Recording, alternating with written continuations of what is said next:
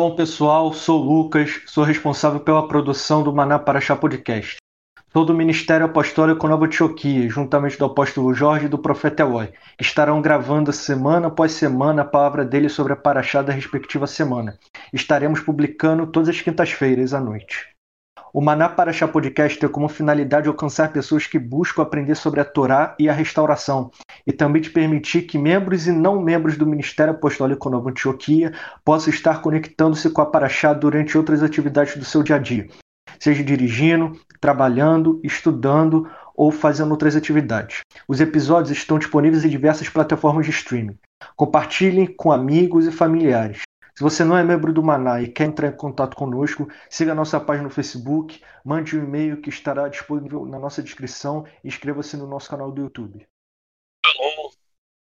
Nós estamos aqui mais uma vez para estudar as porções da Torá aqui no canal do Maná Paraxá Podcast, onde eu, juntamente com o profeta Eloy e o apóstolo Jorge, junto com o profeta Eloy, estaremos tratando essa semana da Paraxá e Kev, né?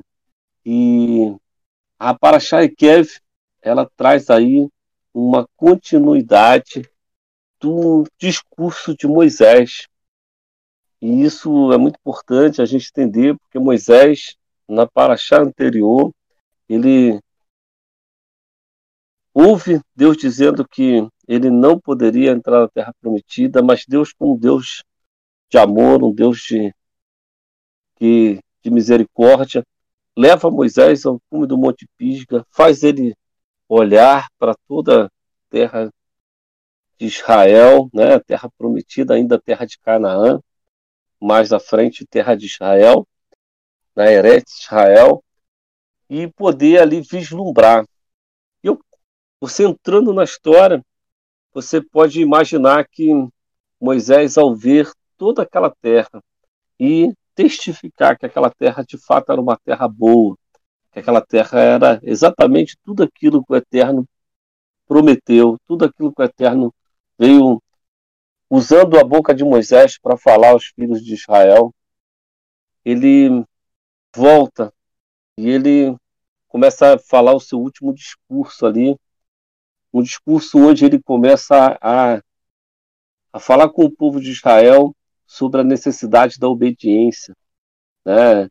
E, a, e ele passa a falar sobre os desafios que Israel vai ter quando ele entrar na Terra Prometida, de tudo aquilo que ele precisa guardar, lembrar, observar, obedecer. Então, ele chega nessa, nessa paraxá de Ekev, né? É, e essa paraxá Ekev, ela é muito interessante porque ela, ela tem no seu sentido original, né? É, da paraxá Ekev, calcanhar, né? Ao contrário das traduções que a gente tem, né, é, dizendo para quê, né, ou algumas outras traduções. Então, ela tem um sentido do texto, sentido que mostra como se dissesse, se vocês continuarem, continuando, né, o dando ali um para quê, uma, uma ligadura, ou seja, se vocês obedecerem, se vocês ouvirem, se vocês é, atentarem à minha voz, vocês continuarão desfrutando de tudo aquilo que o Eterno tem para vocês, de tudo aquilo que o Eterno oferece para vocês. Mas a tradução original ela é um pouco assim suprimida, né, do, do dessa dessa tradução, porque ela fica como um contexto para ser, para quem estuda a Torá, é onde o Eterno põe algo para que você estude, para que você busque o sentido oculto daquele texto, oculto aos primeiros primeira primeira observação, mas onde a gente vai vendo de que é, através de Yeshua, um texto muito clássico e um texto também de Bereshit, que em Bereshit, Gênesis, é o início de todas as coisas e anuncia o fim de todas as coisas. O Eterno diz que a serpente, Hassatã, ia ferir o calcanhar, Rekev, né? mas ele pisaria a cabeça, a cabeça, tiraria dele toda toda a manipulação, todo o governo, toda autoridade. Então isso é só para deixar um gostinho para vocês. Então a Kev, ele começa com Moisés encorajando os filhos de Israel a confiar em Deus e nas maravilhosas recompensas que ele estava prometendo, se eles guardarem a Torá. Sempre vai ter, por isso a tradução, ela traz uma, uma tradução dando sentido do texto, ou seja, se vocês continuarem a guardar a Torá, veja, tem maravilhosas promessas. Vejam, Moisés, ele vai mostrar que tudo aquilo que, que Deus prometeu e muito mais está ali na, no contexto de você continuar a obedecer. Então Moisés assegura é, que eles vão derrotar as nações que estão lá é, em Canaã, aquelas nações que estavam na terra na qual Deus falou que era de Israel, né? porque é muito importante a gente entender também que Israel não vai ali e usurpa a terra de ninguém.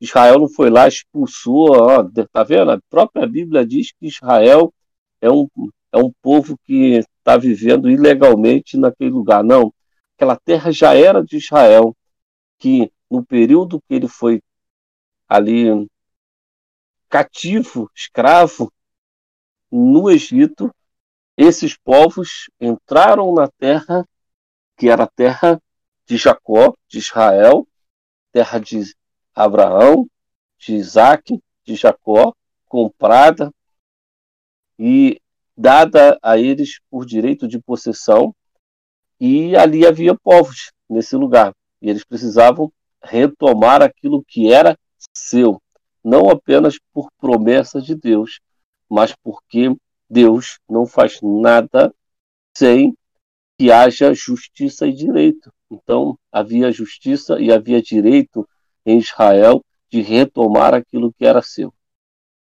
Então, Moisés garante que eles vão, olha, é garantido, vocês vão tirar todas essas nações de lá. Vocês têm que não só retirar, mas remover todo vestígio de idolatria que haja naquela naquele lugar, naquele, naquela terra que mais tarde seria Eretz Israel, seria a Terra Santa. Então, Moisés não só fala para tirar, mas fala do perigo de manter essas coisas, não se associar a elas, de que se Israel fizesse isso, Israel estaria em grande perigo.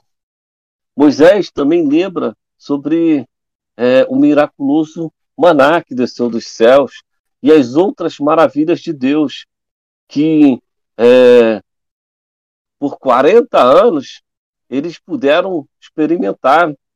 Moisés começa a mostrar, olha, Moisés está tá, tá, tá incitando a confiança deles. Moisés está mostrando, olha, nenhum desafio que vocês vão ter depois de que eu vá vai ser grande o suficiente. Vocês já viram coisas maiores.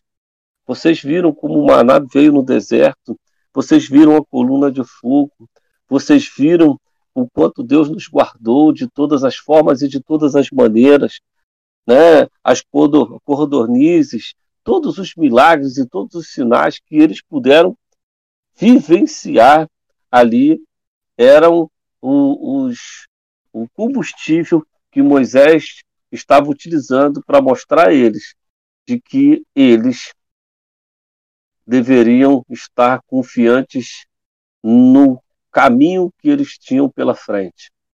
Né? E Moisés também adverte né, de, de que eles fossem conscientes de que esse caminho era um caminho de armadilhas, né, de que a futura prosperidade e as façanhas militares que eles iriam viver não subisse ao coração deles, que eles tivessem sempre a certeza de que tudo foi alcançado com mão forte e braço estendido, mas mão forte e braço estendido do eterno Deus, do Senhor Savaote, o Senhor que estava com o povo de Israel fazendo todas as coisas. Moisés chega a citar nessas porções, dizendo: Que nação, que povo, que povo tem um Deus como o nosso, que faz tudo por nós, que cuida de nós, que, que vence os nossos inimigos. Que povo tem um Deus como o nosso?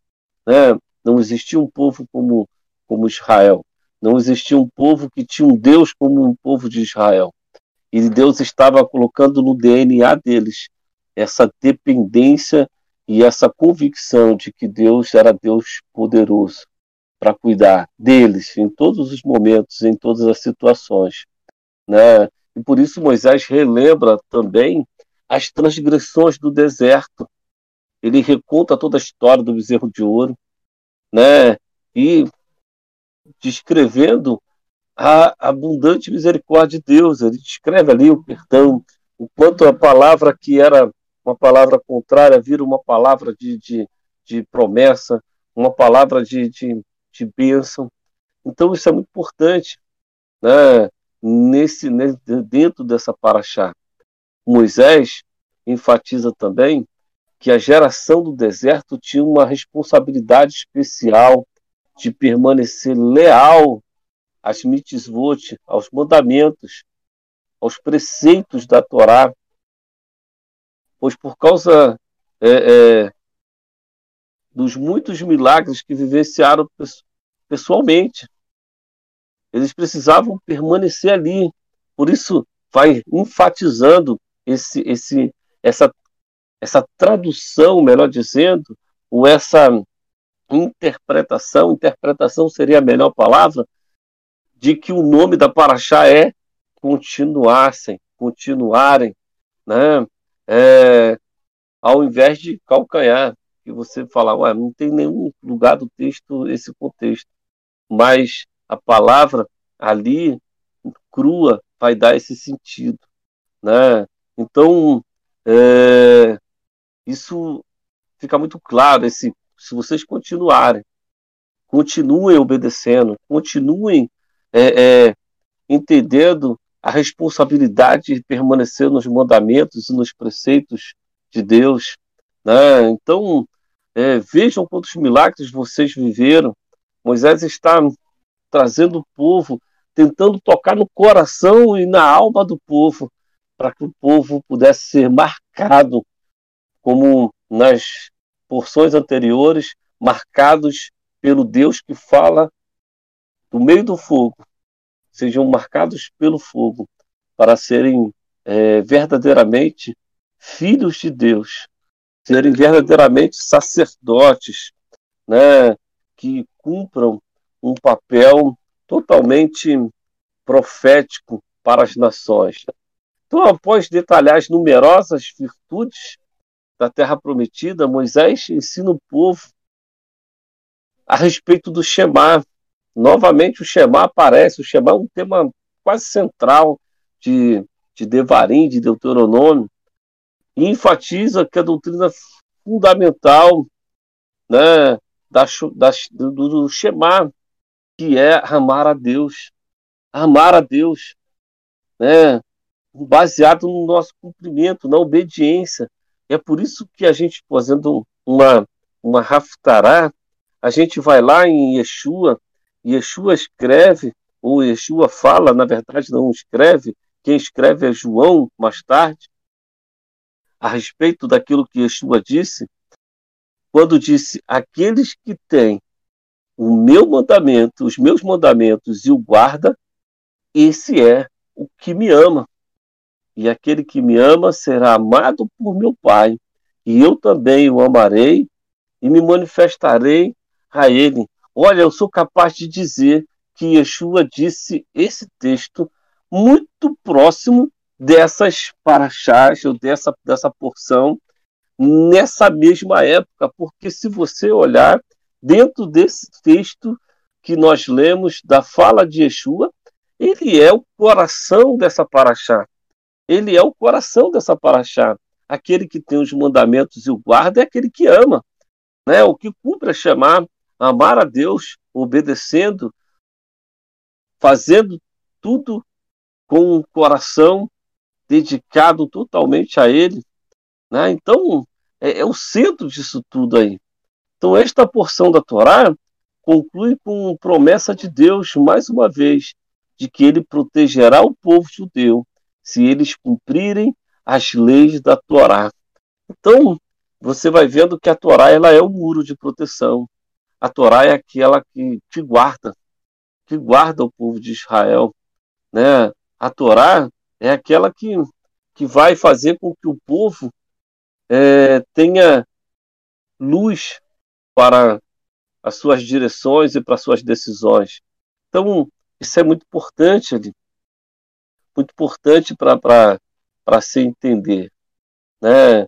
E algo muito forte dentro dessa, de compreensão dentro dessa paraxá, é algo que é, eu escutava da profeta Adriana, profeta do nosso ministério lá na Argentina, onde dizia que no texto Deus vai colocando no contexto de que ele deseja de nós uma obediência, dele deseja de nós que nós continuemos, que nós permaneçamos, mas ele fala assim: olha, vocês, povo de dura cerviz, meu povo, povo de dura cerviz, eu os farei entrar na terra prometida.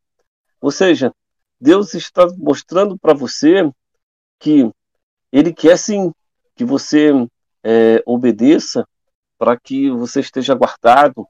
Ele quer que você obedeça para que você esteja é, ali no lugar onde a bênção se manifesta. Sim, ele quer isso. Mas o resultado da bênção, ele é já uma decisão posta no coração de Deus. O resultado da bênção é que Deus já decidiu te abençoar. O que atrapalha a bênção de Deus nas nossas vidas é como nós nos relacionamos com a Torá, como nós nos relacionamos com o Shema, com o amar a Deus acima de todas as coisas, como nós nos relacionamos, como nós nos relacionamos com a obediência, né? porque Deus ele quer que nós obedeçamos a Ele em amor, por amor. Ele quer que nós obedeçamos a Ele com um coração que deseja agradá-lo, e não por legalismo, não porque o resultado da obediência é a recompensa, não porque o resultado da obediência é a prosperidade, não.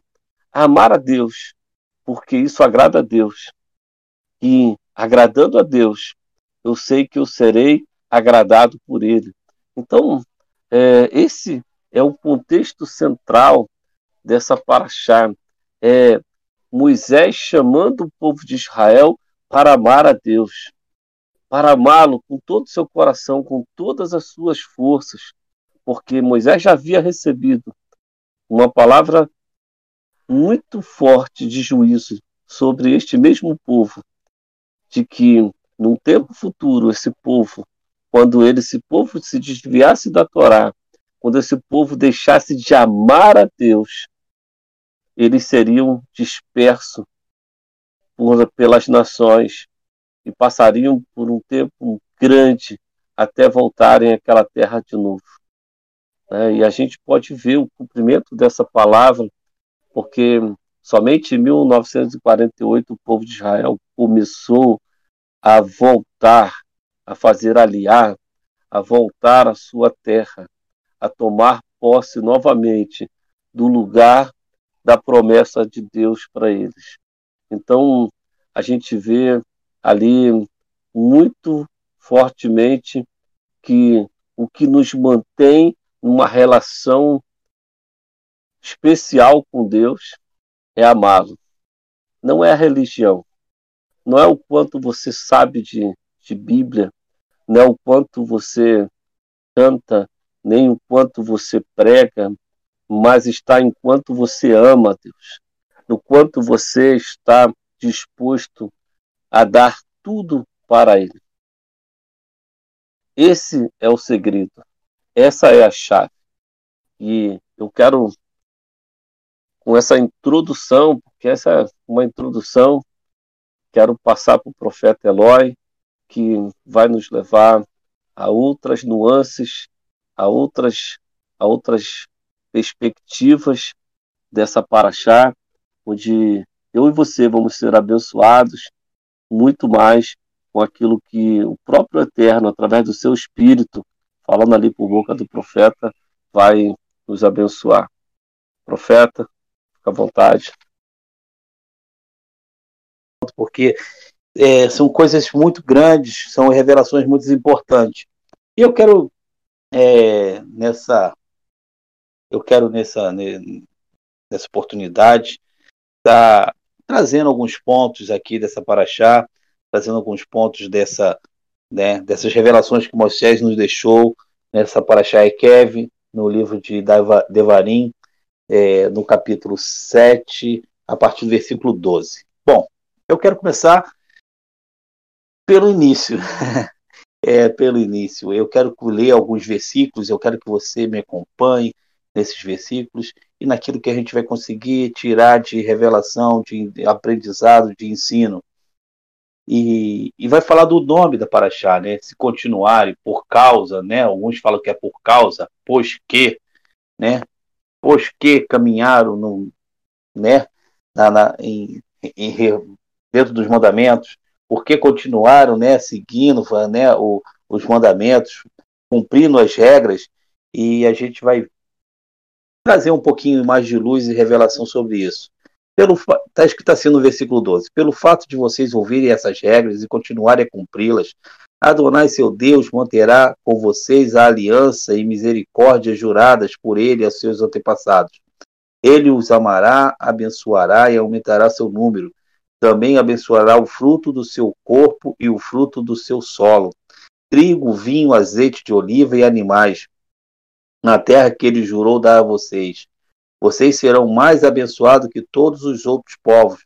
Não haverá homem nem mulheres estéreis entre vocês, e o mesmo correrá com seus animais. Adonai removerá de toda enfermidade de vocês. Ele não afligirá com nenhuma das terríveis doenças com que castigou o Egito como vocês bem sabem. Em vez disso, ele as enviará a quem os odeia. Vou ler só até aí. Aqui já começa, né, uma paraxá cheia de promessas, cheia de promessas pelo Eterno, e essa promessa é condicionada a você caminhar segundo seus mandamentos, caminhar segundo o estilo de vida do reino de Deus, segundo a sua halahá, segundo aquilo que a gente estudou no livro passado, segundo a identidade que o Eterno tinha dado a cada um deles. Então, se eles seguirem, continuarem, como está bem né, explícito aqui na, na, no título da Paraxá Ekev, se vocês continuarem, vocês continuarem caminhando, vocês serão abençoados. E isso quebra né, um, um, uma, uma pregação de várias igrejas de prosperidade e eles não põem prosperidade com o caminhar segundo a palavra. A prosperidade, a bênção, a saúde, a proteção está em você caminhar segundo os mandamentos do Eterno, segundo as suas ordenanças, segundo suas palavras, viver o estilo de vida, os princípios que ele deixou através da sua palavra. Se você vive por isso, não sou eu que estou falando, é a palavra do Eterno tudo isso é, vem sobre tua vida, tudo isso vai estar à sua disposição, ao seu alcance.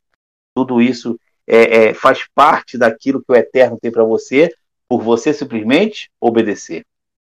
Obedecer não como foi falado de uma forma religiosa, de uma forma por obrigação, mas obedecer por amor. E aí Moisés continua e em Deuteronômios 8, de 1 a 5, ele vai falar o seguinte: Obedeça todas as mitvotes que eu entrego a vocês hoje, para que vivam, aumente seu, em, em número, entrem e tomem posse da terra que Adonai jurou a seus antepassados. Lembre-se de todo o caminho pelo qual Adonai guiou nesses 40 anos no deserto, humilhando-os e testando-os, com o objetivo de saber o que estava em seu coração, se vocês obedecem se vocês obedeceriam às suas mitzvot ou não. Ele os humilhou, permitindo que vocês to se tornassem famintos, e então os alimentou com mã, desconhecido por vocês e de seus antepassados, para fazê-los entender que nem só de pão viverá o homem, mas de tudo que procede da boca de Adonai. Durante esses 40 anos, suas roupas não envelheceram e seus pés não incharam. Pensem detidamente sobre isso. Adonai os estava disciplinando como o homem disciplina seu filho. Portanto, obedeçam as mitivot de Adonai, seu Deus, vivam como ele os direciona e temam a ele. Aqui é tremendo, ele é, Moisés, ele agora ele não, ele fala, ele falou da bênção que está em conformidade da forma como você caminha, da forma como você anda, da forma que você tem o seu estilo de vida, da forma como você obedece os mandamentos. Mas aqui ele vem dando mais alguma coisa, ele vai acrescentando um pouquinho mais. Aqui, o, o, nos versículos 1 e 2, o Eterno ele fala de querer uma obediência, não uma obediência é, obrigatória, mas uma obediência de coração. Uma, uma obediência não pela obrigação ou religiosidade. O apóstolo Shaul, em suas cartas, fala sobre isso, quando fala que as pessoas é, que obedecem por, por obrigação são as legalistas. Entra no plano do legalismo e que o eterno deseja realmente é uma intimidade. Por isso ele sonda a intenção do coração do homem ele sonda o coração do homem, ele testa o coração do homem. É, a, ele, Moisés aqui é bem claro, ele fala: olha, vocês passaram por várias situações porque o Eterno queria saber onde, onde estava o teu coração. A palavra fala: onde está o teu coração, aí está o teu tesouro. O que, que poderia acontecer que afastaria eles de, de viver segundo os mandamentos que o Eterno tinha para eles? O que poderia acontecer para eles deixarem de viver tudo aquilo que o Eterno tinha preparado de bom para eles? E se a gente vê é, essa questão do sondar, o Eterno sempre está nos sondando. Ele sempre sonda os nossos corações, para saber onde é que estão os nossos corações. O coração, a, palavra fala, né, o profeta já fala que o coração do homem é enganoso. É enganoso. É, é, é, é um terreno onde ninguém conhece, que ninguém sabe. Mas o eterno, ele sabe, ele sonda o coração. Essa é uma, uma, uma característica, é algo que o eterno consegue fazer e ele quer fazer com cada um de nós. Ele sonda para saber qual a nossa intenção, qual a, a, aonde está o nosso coração, onde é que está o, até onde nós estamos comprometidos com sua palavra. Às vezes nós podemos enganar o homem, podemos enganar o homem, podemos enganar o que está ao nosso redor, mas não podemos enganar a Deus. E Deus constantemente está sondando nossos corações. Ele sonda para saber até onde você vai, até onde você vai cumprir a palavra que você falou que faria, até onde o, o, esse amor que você declara por ele vai ainda se permanecer firme. Então, em Romanos, o apóstolo Shaul ele vai falar no, no capítulo 8, versículo 27, o seguinte: e aquele que investiga os corações conhece exatamente o pensamento do Espírito, porque suas intenções a favor do povo de Deus está de acordo com a vontade divina. Então ele sonda o coração.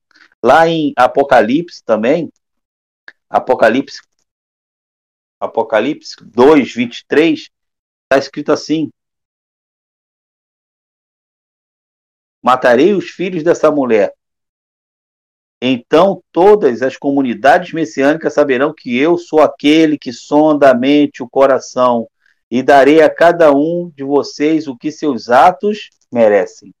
O Senhor ele sonda o coração. E aqui Moisés está falando isso nesses dois versículos, no, que o Senhor estava sondando ele, estava vendo qual, da onde estava o coração dele, até onde o coração dele estava realmente comprometido em viver a palavra do Eterno, em viver os mandamentos, em viver os princípios.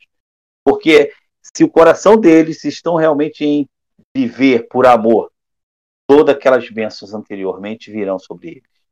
Tudo aquilo que o Eterno de declarou vai vir sobre eles. Então é, ele está falando, olha, ele queria ver onde é está seu coração. E ele fala que uma das formas que ele testou foi com o maná, né, com a fome. Ele falou, ele permitiu que vocês ficassem famintos. E ele fala, ó, mas o Eterno os alimentou com mão, uma comida que nem vocês sabiam qual era. E ele fala aqui, ó, que ele queria mostrar para vocês que nem só de pão o homem viverá. E a gente lembra de, de, de Yeshua, quando é tentado também no deserto, faminto. Yeshua está faminto no deserto, em Mateus 4, 4. E ele está faminto e, e vem o inimigo, vem o diabo tentar ele, e ele vai dar essa mesma palavra. É, eu vou ler um pouco antes. O tentador se aproximou e lhe disse: Se você é filho de Deus, ordene que essa pedra se transforme em pães. Mas ele respondeu: O Taná diz: O homem não vive somente de pão, mas de toda palavra que procede da boca de Adonai. Então o adversário o levou à cidade santa e colocou no ponto mais alto do templo. Aqui, Yeshua, ele relata exatamente isso que Moisés falou. E aí a gente vem, por revelação, a gente vê que o maná é o alimento tirado da boca do Eterno para alimentar o seu povo. Assim como uma mãe, você vê no passado, né? Às vezes a gente tem o costume de ver alguns filmes bem antigos, de índios, né? Uma, populações mais do passado, que a mãe é, é, é ela mastigava o alimento para o filho, por pequenininho, e dava na sua boca. Assim é Deus, assim é Deus. Assim como as, os passarinhos né, mastigam o alimento e botam na boca do, do, do, filhote, assim foi Deus com o povo, assim é Deus conosco. Ele quer provar que nem só de pão o homem vive, mas da palavra que sai da sua boca. E isso demonstra todo o amor que ele tem. Mas para isso ele quer ver aonde está teu coração. Aonde está teu coração?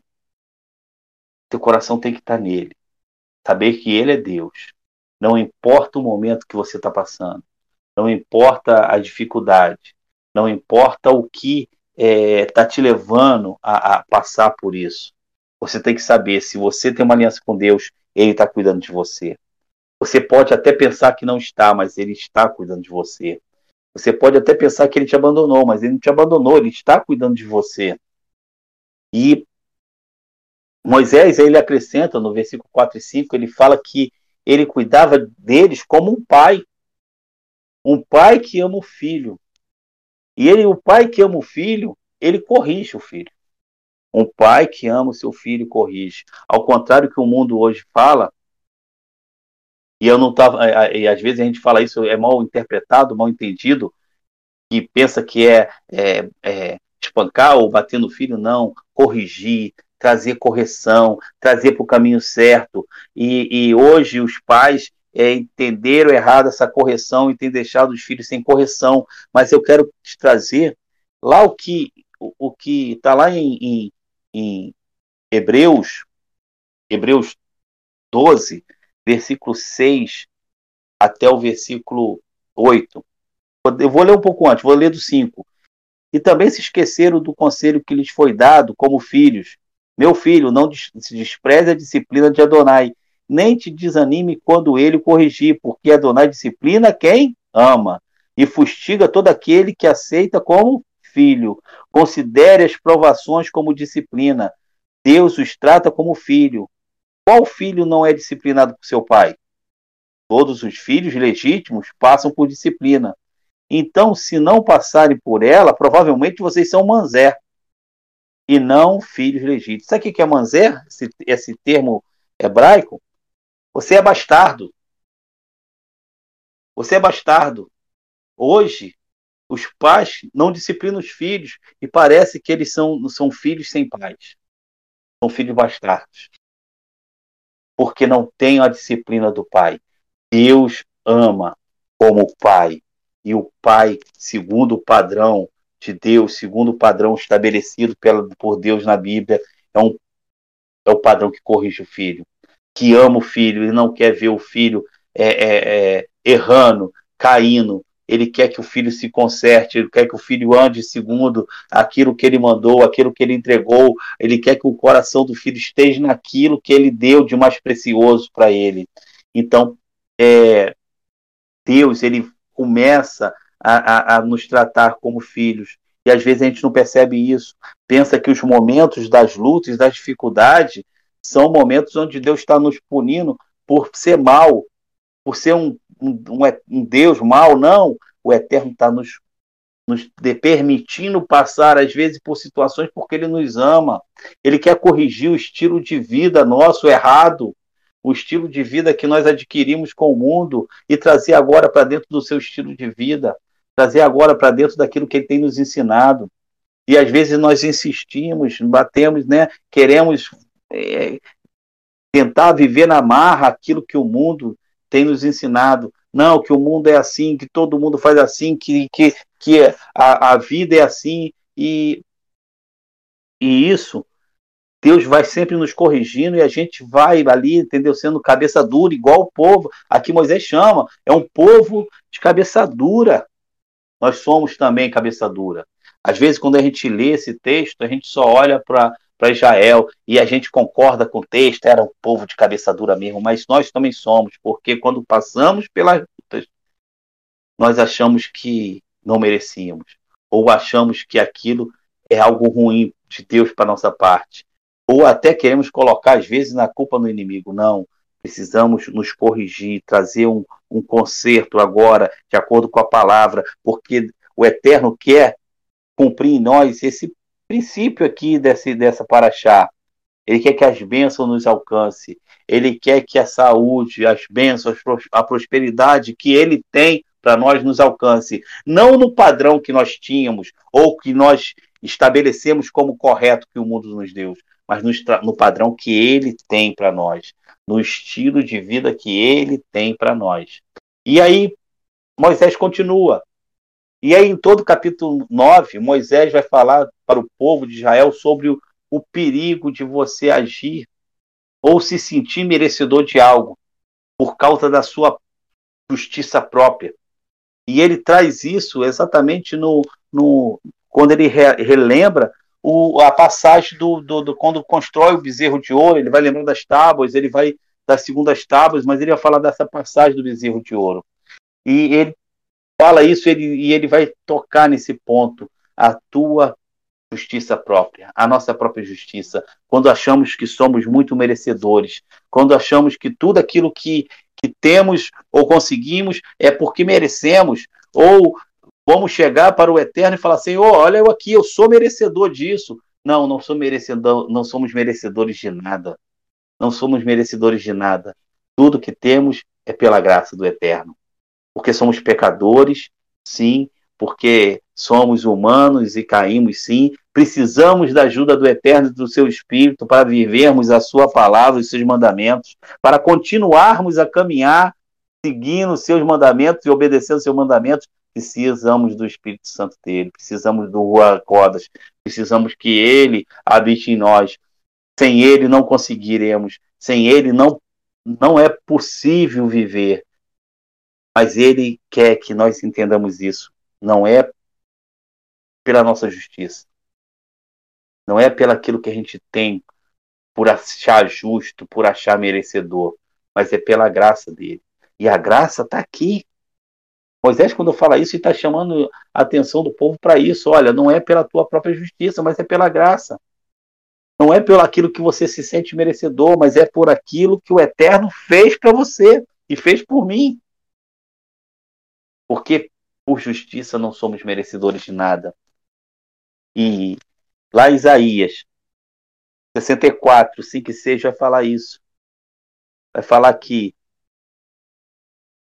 Favoreceste os que ficaram felizes em praticar justiça, os que se lembraram de ti em seus caminhos. Quando estavas irado, continuamos pecando, mas se mantivermos os teus caminhos antigos, seremos salvos. Todos nós somos como impuros, todos os nossos atos de justiça são como trapos de menstruação. Murchamos todos nós como folhas, e nossos erros levam-nos embora como vento. Então aqui é, o profeta Isaías está falando que é, a nossa justiça própria é como trapo de imundície.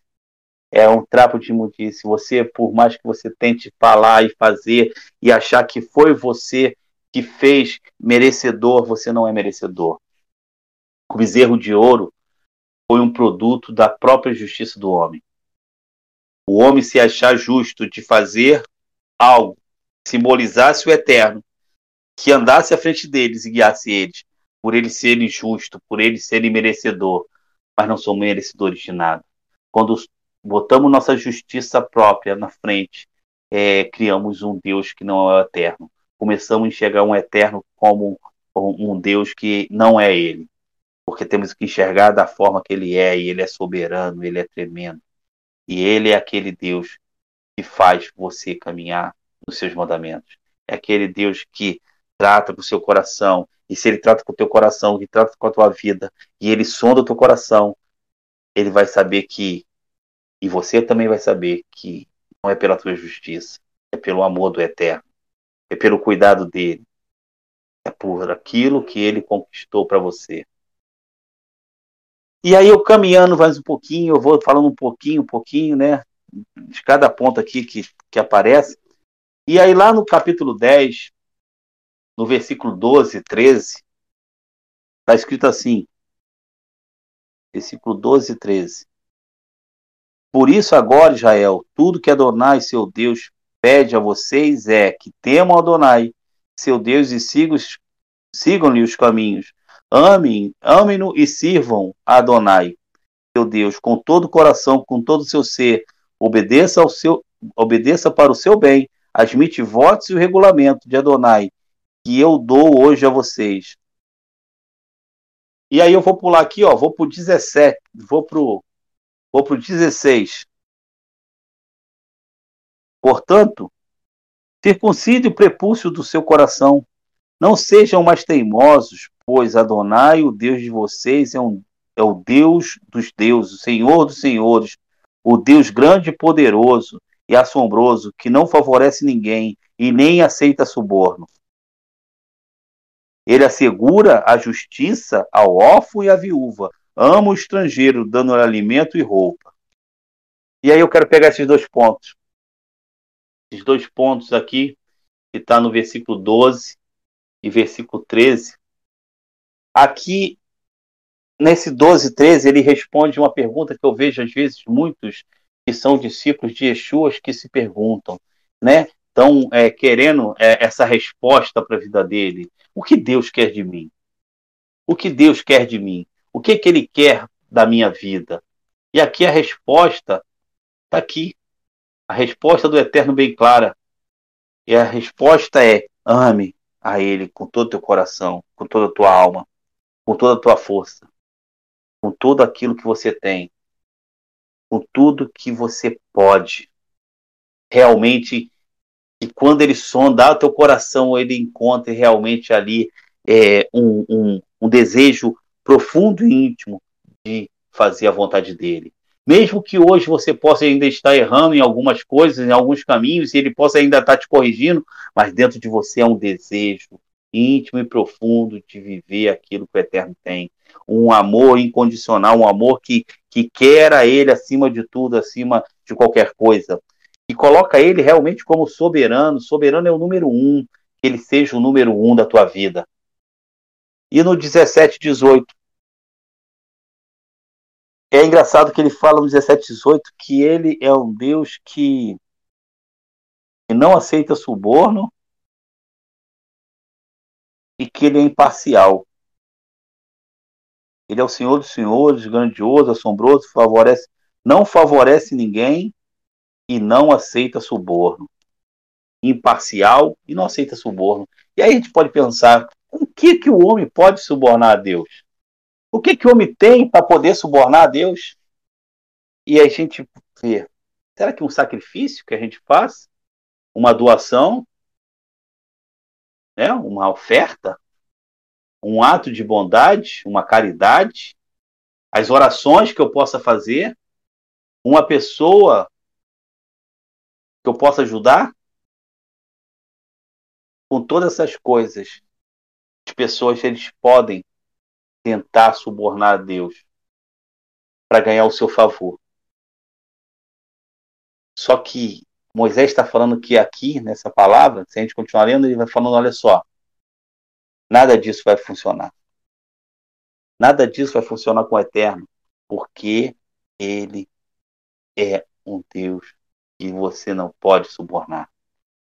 É um Deus que você quer chegar a ele, chegue a ele com o coração puro, com o coração sincero. Chegue a ele com o coração humilde, reconhecendo teus erros, reconhecendo a, a, a, tudo aquilo que você fez, assim como o salmista Davi, Senhor, sonda meu coração, vê se há nele algum caminho mal, vê se, né, e, e vem e me purifica. O Senhor deseja coração contrito e puro, que busca Ele com toda a força, que busca Ele com todo amor. Você não pode subornar Deus. Por mais que você possa falar para Deus, ah, eu vou fazer isso, eu vou fazer aquilo, você não vai subornar Deus para receber o favor de Deus. Deus é incorruptível. Você não pode subornar ele. E outra coisa que nos deixa bem claro, ele é um Deus imparcial. Isso mostra também que ele é um ele não tem filho predileto. Assim como ele falou não para Moisés, ele pode falar não para você e para mim. Assim como ele age com como qualquer um que precise de correção como pai, ele tem o direito de nos corrigir, ele pode me corrigir a mim a ti. Ele é um Deus que não tem filho predileto. Todos os filhos têm a mesma estatura, são tratados da mesma maneira, como falamos, né? De acordo com o que eles são do nosso coração, de acordo com aquilo que precisamos, com aquilo que precisamos ser tratado, com aquilo que precisamos ser corrigido. Assim o Eterno vem e nos trata, e nos corrige, porque Ele nos ama. E aqui tem uns pontos interessantes também, no Deuteronômio 11, 13, 14. Vai falar da chuva seródia, chuva temporã. Né?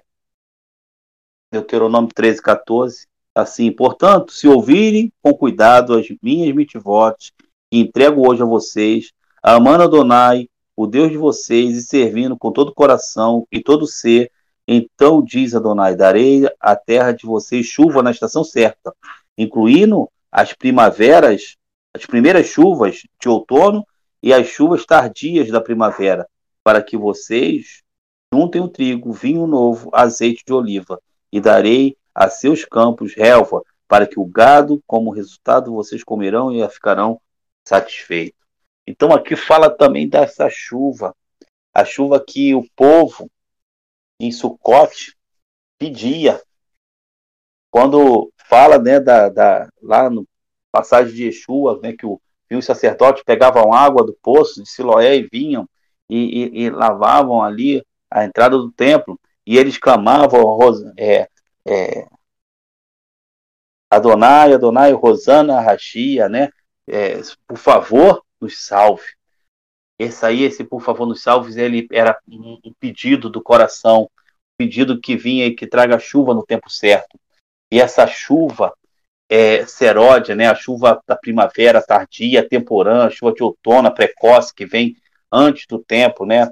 Mas são chuvas que ela vem ali para trazer uma colheita abundante. E o segredo disso está em você confiar. A confiança.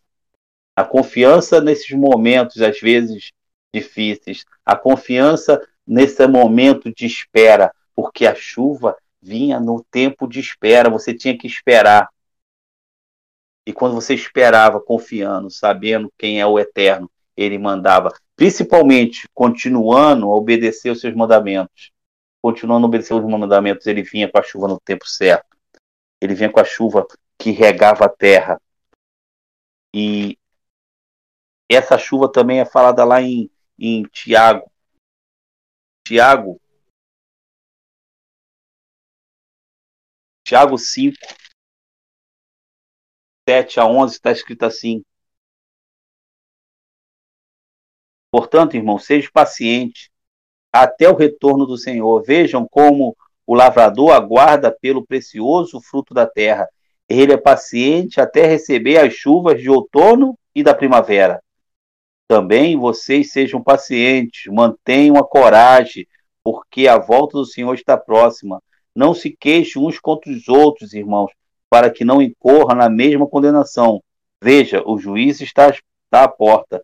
Como exemplo de terem sofrido maus tratos e terem sido pacientes, irmãos, observe as, os profetas que lhe falaram em nome de Adonai.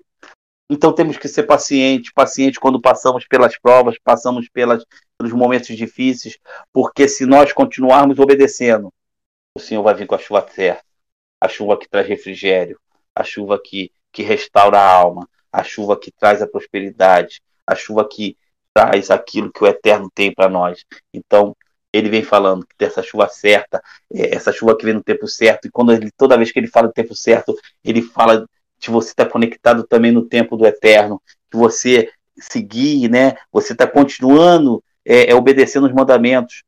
Quando você obedece os mandamentos, você se conecta dentro do tempo certo. E conectar dentro do tempo certo é se conectar com as festas. Você agora você obedece e se você obedece, continua obedecendo, você está conectado com as festas, você está conectado com, com com Peça, você está conectado com Shavuot, você está conectado com Sukkot, você entende o tempo do Eterno, o tempo que ele realiza cada coisa, o tempo que ele vai fazer cada coisa, o tempo que ele vai trazer a sua chuva no tempo certo. Então fala de você saber esperar, mas saber esperar conectado com a palavra do Eterno, obedecendo, continuando a obedecer, continuando a viver. E também aqui no, no 11, 18 a 24, é, vai trazer uma repetição, e toda repetição é importante. Quando as palavras se repetem, elas são importantes, principalmente quando elas se repetem em duas paraxás seguidas. Se nós lembrarmos da paraxá passada, Deuteronômio 6, de 6 a 10, é, essa se você for ler, eu não vou ler para vocês, vou ler só agora de Deuteronômio 11, essa mesma passagem, com o mesmo dizeres, está ali, bem clara. E ele repete agora na Paraxá logo seguinte, no versículo 11, de 18 a 24. Está escrito assim: Portanto, guarde essas minhas palavras com seu coração e com todo ser, atem nas mãos como sinal. Como sinal. Desculpa. Portanto, guardem essas essas minhas palavras no seu coração e com todo ser, e ate nas mãos como sinal, ponha-as em uma faixa em volta da testa, ensine-as com cuidado aos seus filhos, falando a respeito delas quando se sentam em casa, quando andam pela estrada, quando se deitam e quando se levantam, e escrevam-nas nos batentes das portas e de suas casas e de seus portões, para que vocês e seus filhos vivam muitos anos na terra que Adonai jurou dar a seu antepassado, enquanto existisse o céu sobre a terra. Pois, se cuidarem de obedecer a todas essas mitvotes que dou a vocês, e cumpri-las, amando Adonai seu Deus, o Deus de vocês, e seguindo todos os seus caminhos e, e se apegando a ele, então Adonai expulsará todas as nações que estão diante de vocês, e vocês despojarão nações maiores e mais fortes que a sua. Todo lugar onde pisar a sola do seu pé será de vocês. Seu território se estenderá do deserto de Lavão e do rio, o rio Eufrates, ao mar ocidental. Ninguém será capaz de resistir a vocês. Adorai seu Deus, o Deus de vocês, col colocará temor e medo em toda a terra que pisarem, como ele disse a vocês. Esse mesmo texto está falando. Está falando dessa importância de você não ser só um detentor dessa, desse estilo de vida, mas que você possa ser um, um, um replicante, aquele que passa, aquele que, que deixa um legado, deixa um legado para o filho, deixa um legado àqueles que estão ao seu lado, aqueles que vai fazer com que o reino se expanda, que a, a, é, aonde a planta do pé pisa se torne parte do reino. Você já imaginou você replicando isso, esse ensinamento e várias pessoas ao redor do mundo, aonde elas estiverem, ali onde é elas estão, assim como Yeshua disse, o reino dos céus está ali. Ali é o lugar onde há um cidadão do reino que vive de acordo com a palavra e continua vivendo de acordo com a palavra, que essas bênçãos vêm sobre ele e ali ele estabelece um lugar onde é um lugar de proteção, um lugar onde os mandamentos os guarda e o protege, um lugar onde o reino dos céus é, é, estabelecido. E ele fala dos filhos, ele fala daqueles que estão ao nosso redor, que isso se possa estar sempre na nossa mente, no nosso coração, que ela possa estar sempre ao alcance dos nossos olhos, que a gente possa ver e enxergar, para que o nosso foco, o nosso olhar não se desvie, não se desvie daquilo que o Eterno tem para nós, para que a gente continue caminhando segundo as suas palavras. Bom, e aí a gente pode ver que o, o que do, o, o, Eterno, né, Adonai deseja é que cada um de nós possamos ter intimidade, amor, amar a Ele incondicionalmente, assim como era no Éden. E quando eu falo isso, me vem a, a, a memória algo né, que eu, que eu sobre lá sobre a primeira paraxá, né, Perechit. E mas ela fale para você de repente como um, um bônus para o teu Shabat. E eu quero dar esse bônus aqui no final dessa paraxá. E, e vai ser bem rápido. Né? O jardim do Éden, né? o jardim, se a gente notarmos, quando o Eterno cria o, o jardim, ele cria como uma área cercada, protegida. Ele é como um jardim cercado, como está lá em Cantares 4.12. Logo, se a gente enxerga ele como um jardim cercado, é porque quando você cerca algo, é porque fora há risco, assim como a palavra do Eterno nos cerca. Porque ela sabe se andamos fora dela, corremos risco. Risco de sermos atacados, risco de vivermos não mais debaixo da cobertura e da proteção do Eterno. Então o jardim também era um jardim cercado, um jardim onde debaixo dele, dentro dele, você estava protegido. Mas a gente sabe que, mesmo debaixo dessa proteção, você pode cair. Assim como é, Eva caiu, pecou, e, e, e, e Adão também peca, e ele, o Eterno castiga o, o, o homem e a mulher.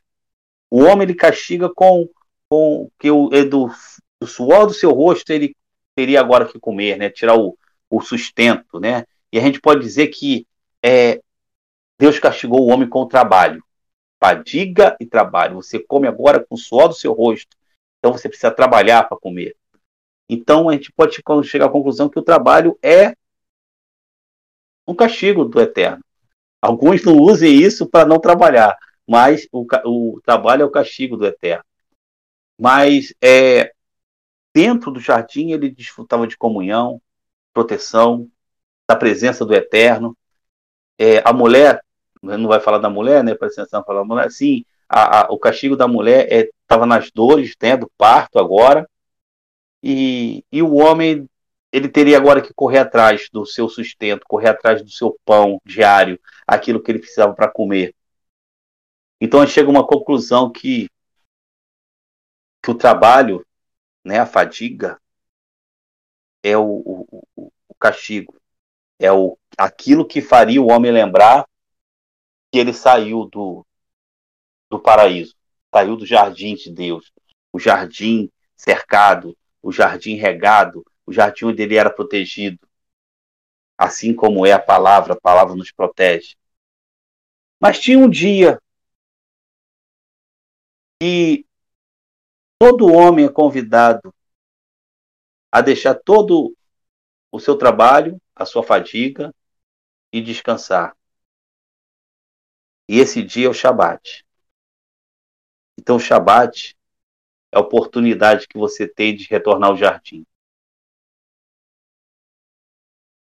Quando você entende Shabat, você sabe que nesse dia você tem um, um coração, assim como a gente acabou de ensinar, um coração que ama o eterno totalmente, e entende os seus mandamentos, entende a sua palavra, você consegue voltar ao jardim você consegue voltar a esse lugar do descanso, da presença do Eterno, onde Ele fala contigo. Você ouve sua voz, você o ama e Ele te ama muito mais. Então eu quero fechar dizendo que continuarmos a obedecer os mandamentos do Eterno.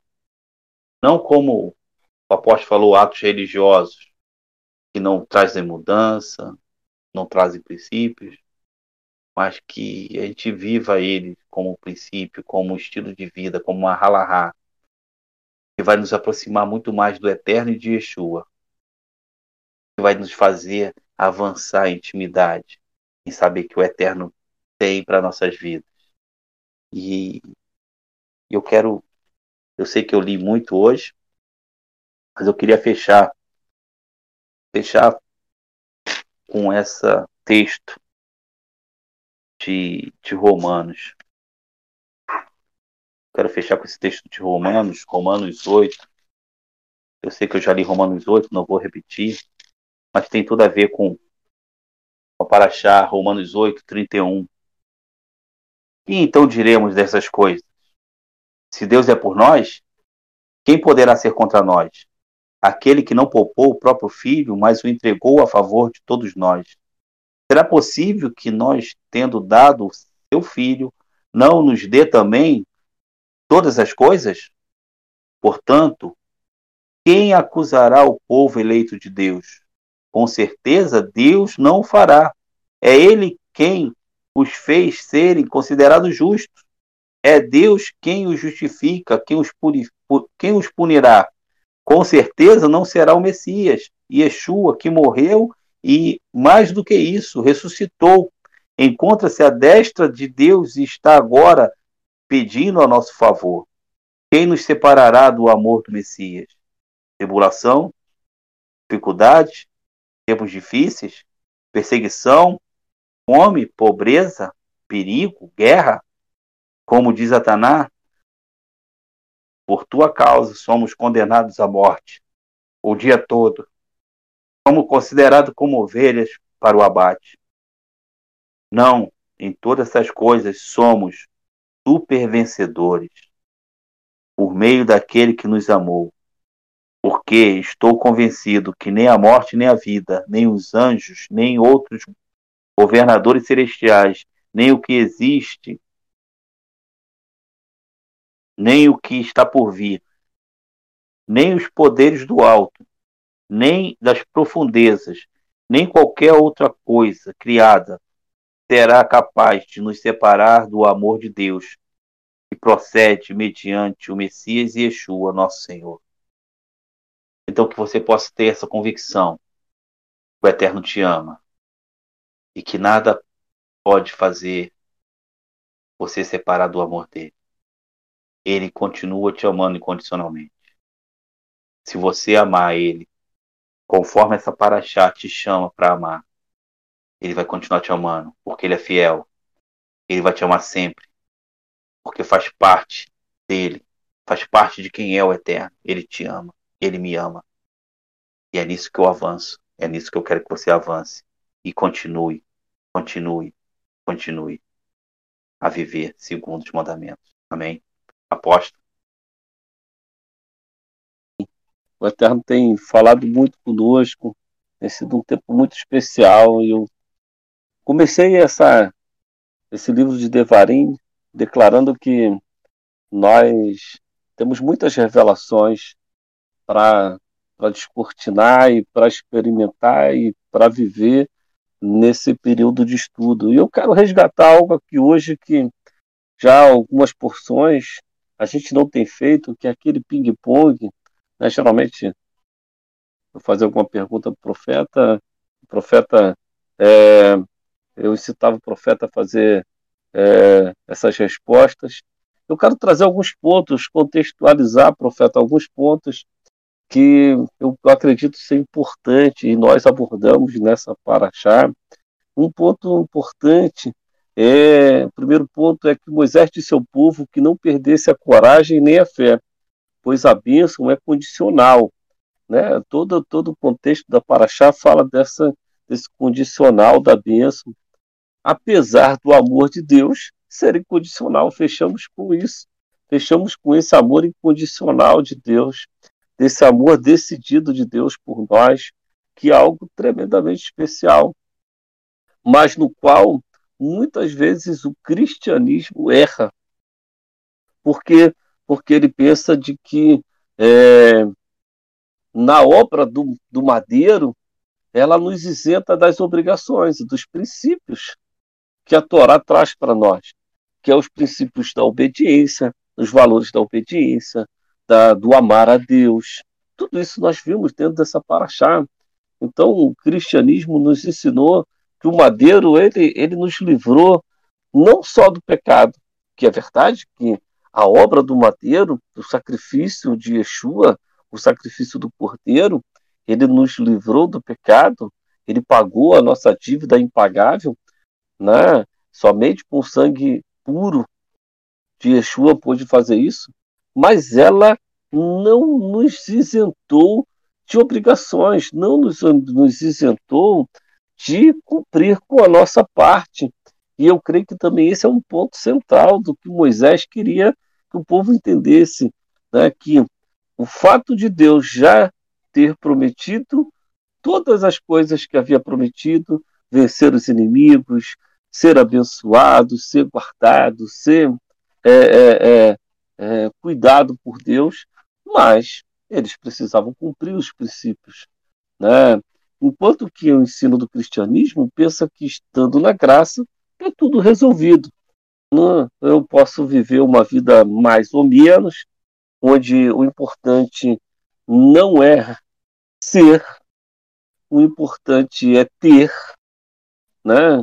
Então eu quero ter coisas, eu quero ter a bênção de Deus, eu quero ter é, é, é, um cargo, um título, uma, mas eu não sou, né? Eu não manifesto é um relacionamento de amor mútuo, onde você ama Deus e Deus incondicionalmente te ama, mas uma coisa é saber que Ele te ama e outra coisa é sentir esse amor manifesto. Deus quer manifestar o seu amor para você, né? Então, é, é, o outro erro é pensar que o eterno, que Deus, ele só quer a nossa salvação. Não, estou salvo, tá bonito. Já levantei minha mão, confessei e pronto. Não, existe essa necessidade de entender que a todos quantos creram foi dado um direito, um direito.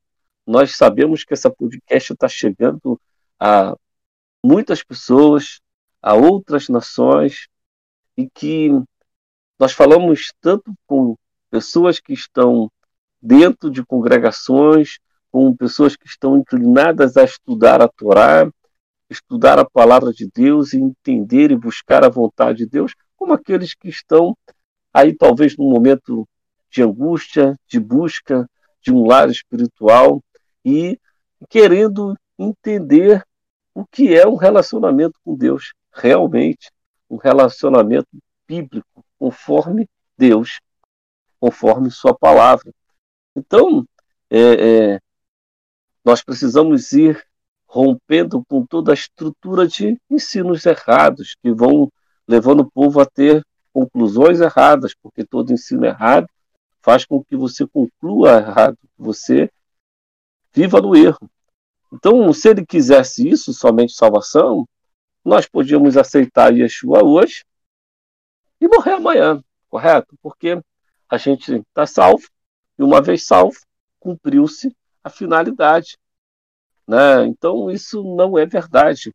Nós estamos nos fins dos tempos e devemos olhar para Israel para ver Israel como relógio profético de Deus, da vontade de Deus, de ver que Deus não é um Deus que quer apenas o nosso espírito, mas ele se importa com toda a sua criação. Né?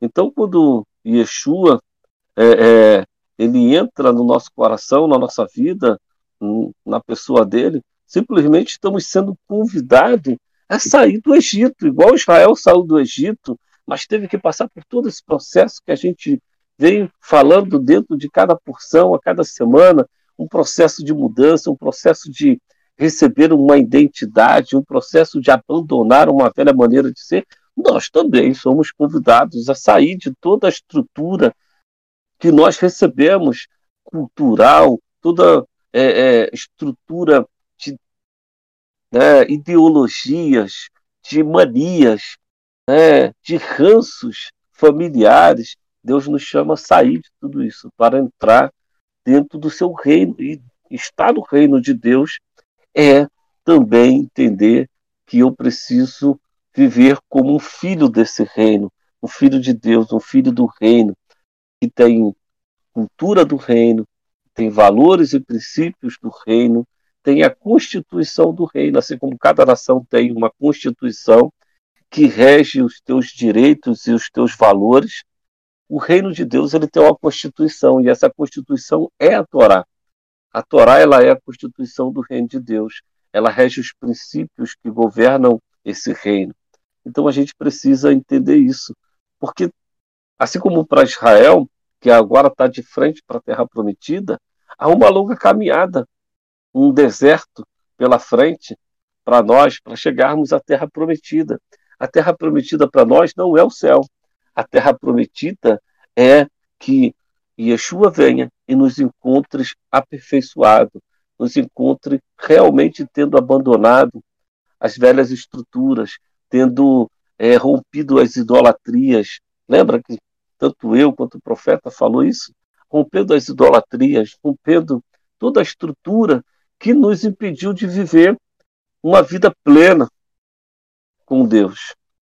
E não podemos pensar que ele vem e nós que vivíamos uma vida meia, vamos viver agora inteira. Não, para que possamos vivê-la inteira, precisamos inteiramente nos entregar. Por isso, o Shema ele fala de, de amar a Deus com toda, toda a tua força, com tudo que você tem. Ele fala do todo. É uma decisão plena. Você precisa plenamente permitir que ele entre e que plenamente você dedique a sua vida a ele.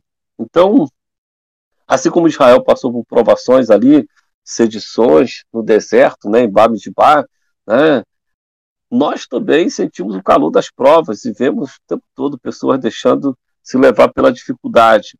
A diferença é que o nosso caminho já está traçado, já estamos na caminhada da salvação, com a bússola na mão. E a bússola é a palavra de Deus.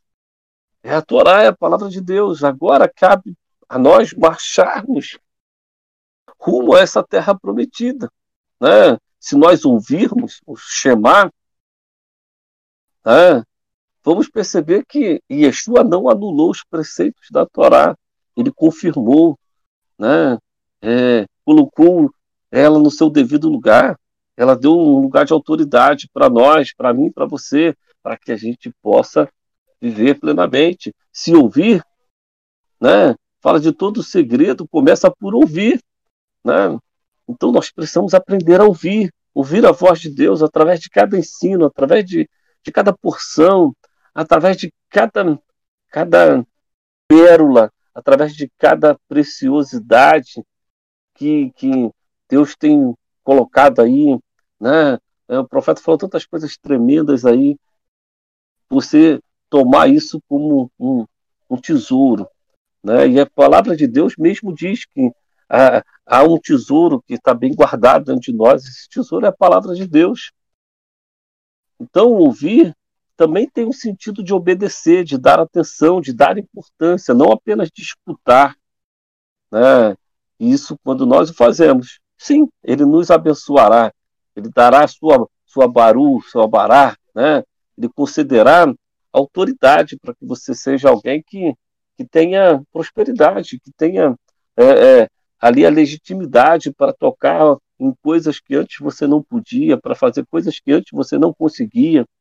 Então, o segredo da prosperidade está em ouvir e guardar, em cumprir as instruções de Deus. Se formos obedientes, Ele nos fará prosperar. Todas as coisas se multiplicará nessa colheita. Né? Quem é, é, nos dá a força para adquirir a riqueza é o próprio Deus e não as nossas próprias atitudes, não nossos próprios ambições, nossos, nossos próprios desejos. No hebraico, a palavra riqueza é rail, que significa poder, vigor, capacidade, virtude. Sabe? Não é posses, dinheiro, sabe? É ser, ser poderoso, ser vigoroso, ser capacitado, ser virtuoso, sabe? Muitas vezes a gente deixa de lado essas, essas coisas, nós não podemos deixar de lado. Devemos ter o cuidado com esses termos de riqueza que nós aprendemos hoje em dia, porque é melhor ser do que ter. É muito melhor ser. Então, eu queria trazer esse contexto, contextualizar com, com o, o, cristianismo, o dia a dia moderno dentro dessa paraxá e deixar aí de volta aí com o profeta nesse ping-pong para ele fechar é, esse, esse podcast, fechar essa porção é Kev, com tantas coisas que o Eterno tem falado e continua falando para mim e para você, te desejando um Shabat tremendo, poderoso, cheio de revelação, em nome de Yeshua Hamashia. Amém. É, realmente é, é, é, um, é uma paraxá que, que nos leva, né, nos, nos, nos faz é, viajar, viajar pela palavra do Eterno, é, ter uma revelação mais ampla, é, trazer essa revelação que o apóstolo agora complementou brilhantemente, e nos, nos, não nos não pode deixar de produzir em nós um, um, um efeito. É, nós, quando escutamos, não, isso, é, essa palavra não pode é, entrar dentro de nós e, e não causar nada, nem na nossa mente, nem no nosso coração. Ela tem que mexer conosco, ela tem que, que estabelecer agora um novo tempo, um tempo onde se você não conhecia, você vai conhecer mais o eterno. Se você não fazia, você vai querer mais.